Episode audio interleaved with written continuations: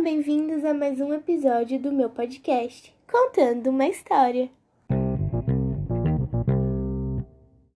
Em homenagem ao Dia da Consciência Negra, que foi dia 20 de novembro, estarei falando de uma pessoa que revolucionou os Estados Unidos, atingindo outros territórios: Martin Luther King.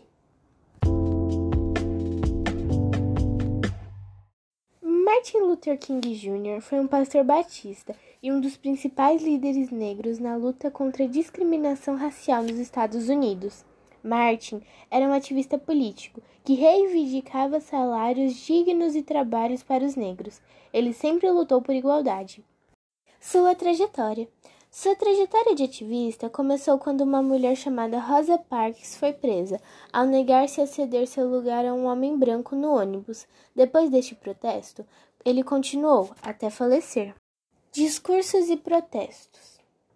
Martin Luther King ganhou voz e ajudou a fazer do mundo um lugar melhor para os negros, fazendo muitos discursos e protestos.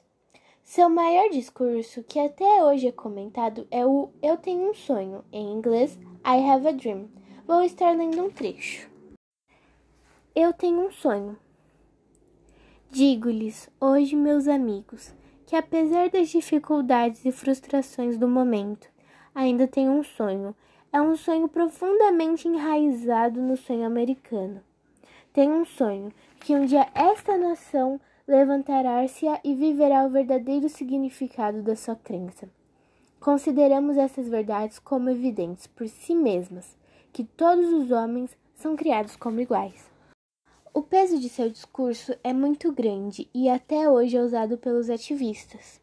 Infelizmente, Martin Luther King veio a falecer em 1968 e as causas de sua morte são desconhecidas até hoje.